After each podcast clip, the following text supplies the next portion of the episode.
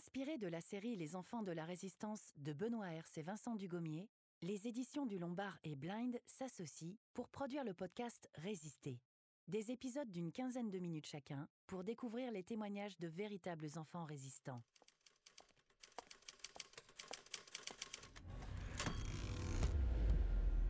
Au flanc du fameux mur de l'Atlantique, les Alliés ont pratiqué déjà une large brèche. Le monde s'agit? Du Conseil national de la résistance et l'état-major national. Les Allemands de la résistance est assiégé par les forces allemandes.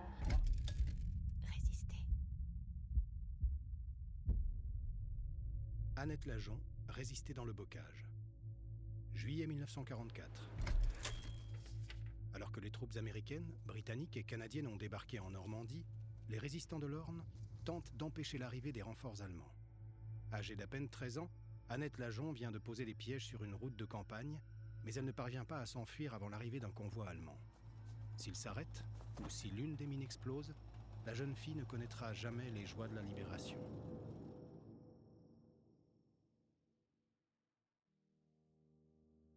Née le 11 décembre 1931 à Alençon, Annette Lajon grandit dans un milieu cultivé et aisé. Son père, Pierre Naise, est maître imprimeur. Sa mère, Renée, a son baccalauréat, ce qui est rare pour une femme de cette génération. Fille unique, Annette est choyée par ses parents et elle connaît le confort de la vie moderne.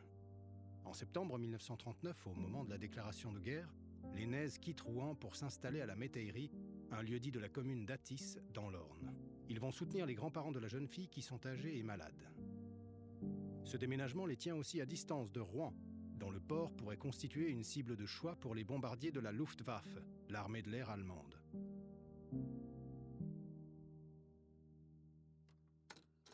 Papa et maman avaient toujours été persuadés qu'il y aurait la guerre. Lors de la signature des accords de Munich, en septembre 1938, je me souviens les avoir vus pleurer. Ils avaient conscience de ce qui allait arriver, de ce que le nazisme représentait, notamment en matière d'aliénation de l'être humain. Artilleur durant la Première Guerre mondiale, le père d'Annette passe quatre longues années sur le front de l'Ouest. Il en revient vivant, mais terriblement touché par les gaz, sans compter les rhumatismes contractés dans les tranchées qui le font boiter. Proche des socialistes chrétiens, Pierre Naise est depuis lors un pacifiste convaincu, mais pas à n'importe quel prix. En juin 1940, à 47 ans, l'ancien poilu est à nouveau mobilisé pour se battre. L'armée française est alors en pleine déroute. Après avoir fait son pactage et embrassé sa famille, il prend la direction de Flers. Deux heures plus tard, il est de retour, désemparé. Les Allemands occupent déjà Aubusson, à un kilomètre de la métairie. Il ne peut plus se rendre à sa convocation. Le 22 juin 1940, la France signe l'armistice avec l'Allemagne nazie. Nous étions sous le choc. Nous nous demandions ce que nous devions faire. Une seule chose était sûre, nous n'allions pas accepter cette situation. C'est à ce moment-là que mes parents sont devenus résistants.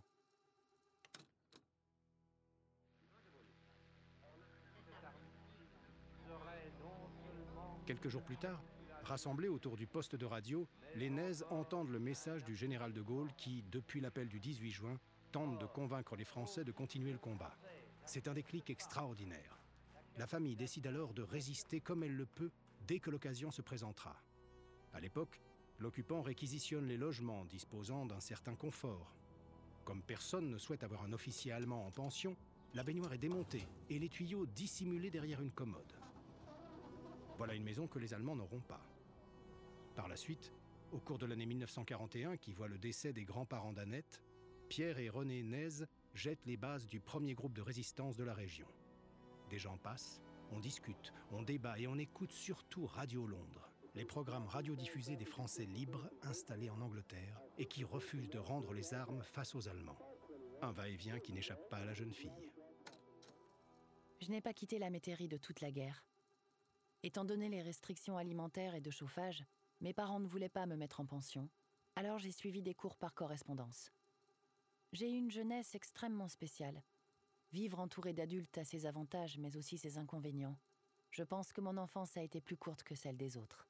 J'avais ce sens du secret, du danger, du devoir, toutes choses qui sont normalement très étrangères à un enfant de 10 ans.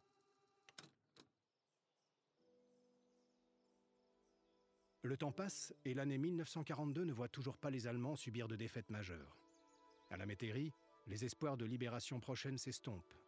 Et si la résistance s'organise, ses actions sont encore limitées. Annette, qui n'a pas encore 11 ans, n'en veut pas moins prendre davantage de responsabilités. Il est arrivé un moment où je n'y tenais plus. Je suis allée trouver ma mère et je lui ai dit Ce n'est pas la peine de me raconter d'histoire. Je sais que papa et toi faites de la résistance. Je veux en faire partie. Mes parents ont accepté, ce qui est à la fois extraordinaire et discutable. Ils avaient compris que je partageais leur idéal. Pour eux, nous jouions notre vie pour quelque chose de supérieur. Malgré mon âge, cette menace était également très consciente dans mon esprit. Quelque temps plus tard, un événement inattendu survient à la métairie. Un pigeon voyageur tombe littéralement du ciel, accroché à un parachute. C'est l'une des stratégies échafaudées par les Britanniques pour obtenir des renseignements sur les concentrations de troupes allemandes. Les civils ont ordre de remettre les volatiles à la gendarmerie sous peine d'être accusés d'espionnage. Mais les parents d'Annette n'hésitent pas une seconde.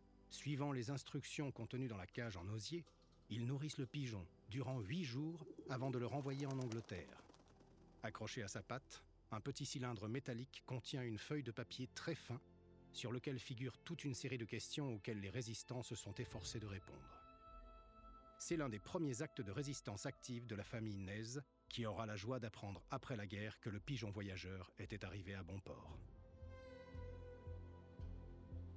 Le groupe de résistants dont fait partie la famille Nez compte désormais une dizaine de membres. Il est en contact avec tous les autres groupes de la région et sans le savoir vient d'être affilié au réseau Libération Nord. Les résistants sont de plus en plus actifs, collecte de renseignements, distribution de la presse clandestine, fabrication de faux papiers. Ils cachent également des juifs en fuite. Comme l'Énèse possède un appartement dans la ville de Flers, qu'il n'occupe pas, ils décident d'y abriter deux femmes juives qui habitaient Faubourg du Temple à Paris. C'est Annette qui est chargée de les ravitailler. Ce n'est qu'une des nombreuses missions dont la jeune fille a désormais la charge. Elle passe là où les adultes ne peuvent pas se risquer et devient un agent de liaison efficace.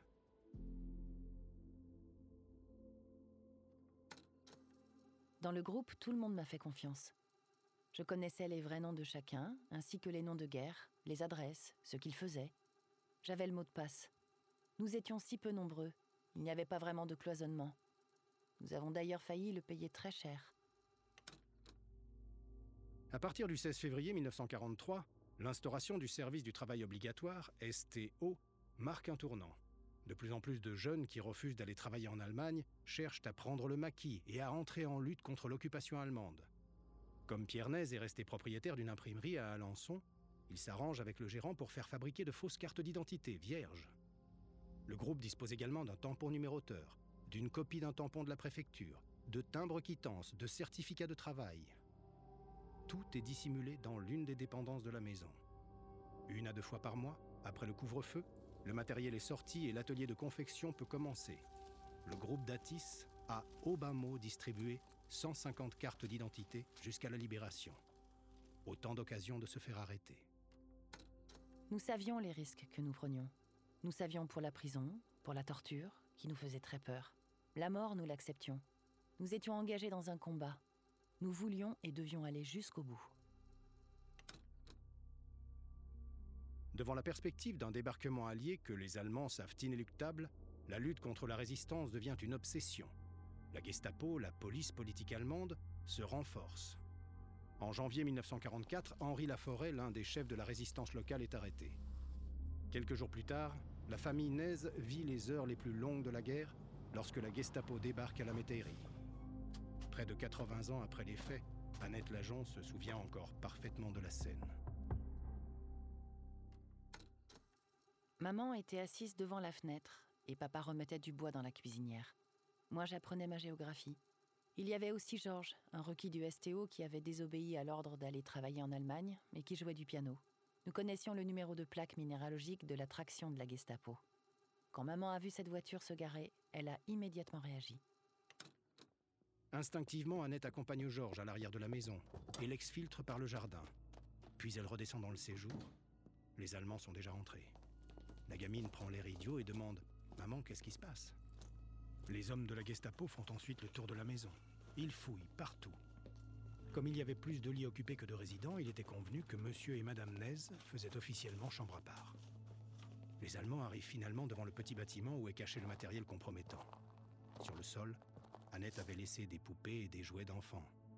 En les voyant, l'officier en charge fait arrêter la fouille. Il passe aussi devant le mur de pierres sèches derrière lesquelles sont cachés des explosifs, des munitions et une mitraillette. Contre toute attente, personne n'est arrêté. On est sur le fil du rasoir dans ce genre de moment. À la métairie, il y avait déjà eu plusieurs réunions avec les chefs du département. C'était toujours risqué car s'il y avait une descente, la résistance locale était décapitée. La réunion se tenait à l'étage. Mon rôle était de faire le guet. Si je voyais quelque chose de suspect, je devais sortir le brodeau devant la grille. D'une certaine manière, je me sentais alors avoir une fonction de protection. Mais la série noire ne s'arrête pas là. Le 22 mai 1944, Jacques Durmeyer, le chef du réseau, organisation civile et militaire, OCM, du secteur de Flers, ne se présente pas à un rendez-vous. Il a le sentiment d'être suivi et ne veut pas mettre le réseau en danger. Le lendemain, à 7 heures, le chef de la gendarmerie téléphone à Piernèse et lui conseille d'aller prendre l'air durant quelque temps. Annette enfourche alors son vélo et part au renseignement. Ce qu'elle apprend la terrifie. Non seulement Durmeyer a été arrêté, mais c'est également le cas de tous les autres membres du groupe auquel appartient la famille Naise. Quelques jours plus tôt, après la réception d'un parachutage, l'un des résistants, un peu vantard, avait fumé une cigarette anglaise dans le café du coin. Or, la serveuse se trouve être la maîtresse d'un officier de la Gestapo. Elle a séduit le jeune homme, et deux jours après, tout le groupe est tombé. Les derniers sur la liste sont Annette et ses parents. Il n'y a donc plus une minute à perdre. Papa est parti avec sa petite valise, à pied, pour aller se réfugier dans la vallée de la Verre. Maman a joué une comédie extraordinaire. Elle a dit à la commère du village que nous partions à la communion d'une cousine. Quelqu'un est venu nous récupérer avec son camion à gazogène pour que tout le monde nous voie. Nous nous sommes réfugiés chez des cousins, où nous sommes restés enfermés durant huit jours. Passé ce délai interminable, comme il n'y avait plus d'arrestation, nous avons réintégré la maison. Cette fois, l'alerte avait été très chaude. Mais la libération est désormais proche. Le 6 juin 1944, les Alliés débarquent en Normandie. Alors que les combats font rage dans le bocage, la famille accueille un aviateur canadien. Quelques jours après son arrivée, des renforts allemands sont déployés dans le secteur d'Atis. La métairie est cette fois réquisitionnée et les se retrouvent avec trois officiers à demeure ainsi qu'une sentinelle devant son poste de garde. La scène est mémorable. Alors que les Allemands sont littéralement partout, il cohabite durant plusieurs semaines avec une famille de résistants ainsi qu'un aviateur en fuite qui joue au muet pour ne pas être confronté. Difficile d'imaginer ambiance plus tendue. En ce mois de juillet 1944, un soir sur deux, Annette sort avec sa mère après le couvre-feu afin de déposer des éclateurs de pneus sur les routes de campagne. De la taille d'une boîte de cirage, ces petites mines qui ont été envoyées par Londres permettent d'immobiliser une colonne de véhicules. Un jour, alors qu'elle se trouve sur un chemin, Annette et sa mère entendent un convoi allemand à l'approche. Très vite, elle pose un éclateur de pneus qu'elle camoufle avec une bouse de vache séchée. Puis elles empruntent un petit sentier qui, au bout de 50 mètres, débouche sur un champ où elles se retrouvent totalement à découvert. Il n'y a alors plus qu'une seule chose à faire, s'aplatir le long de la haie et attendre que le convoi passe. Si l'éclateur de pneus sautait, les Allemands fouilleraient tout le secteur et nous trouveraient à coup sûr. La situation était grave. En fin de compte, le dernier véhicule est passé et rien n'avait explosé. Un camion avait légèrement écrasé l'éclateur de pneus, mais sans le faire sauter. Je pense que c'est pour cela que je suis encore vivante. Le 14 juillet, alors que le secteur n'est pas encore libéré, la famille Naise confectionne une grande croix de Lorraine avec des feuillages et des fleurs, suivant ainsi les recommandations de Radio Londres. Le soir, Pierre Naise, sa fille Annette et Georges se faufilent entre les patrouilles allemandes et déposent leurs gerbes devant le monument aux morts d'Aubusson. Elle restera en place jusqu'à la libération. Tout au long de l'été, différentes unités allemandes stationnent à la métairie.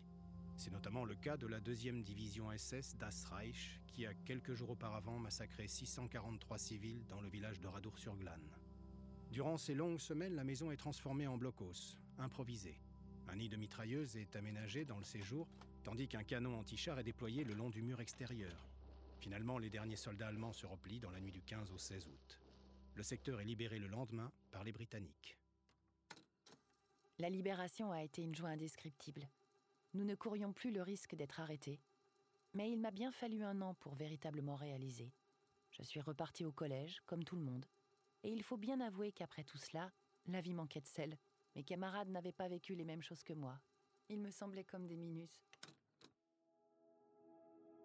Après la guerre, Annette Lajon fréquente le collège de Donfront avant de partir pour Caen, où elle obtient une licence de lettres. Par la suite, elle se marie avec un officier de marine. Ensemble, ils ont cinq enfants, auxquels Annette transmet les valeurs héritées de la résistance. Liberté, égalité, respect, solidarité. Depuis plus de 40 ans, Annette Lajon témoigne dans les écoles, s'occupe du concours de la résistance et s'implique dans les structures associatives qui conservent la mémoire de celles et ceux qui, en France, ont refusé de céder à l'Allemagne nazie. En juin 2015, à l'âge de 84 ans, elle est décorée de la Légion d'honneur à titre militaire pour sa participation active à la résistance durant la Seconde Guerre mondiale.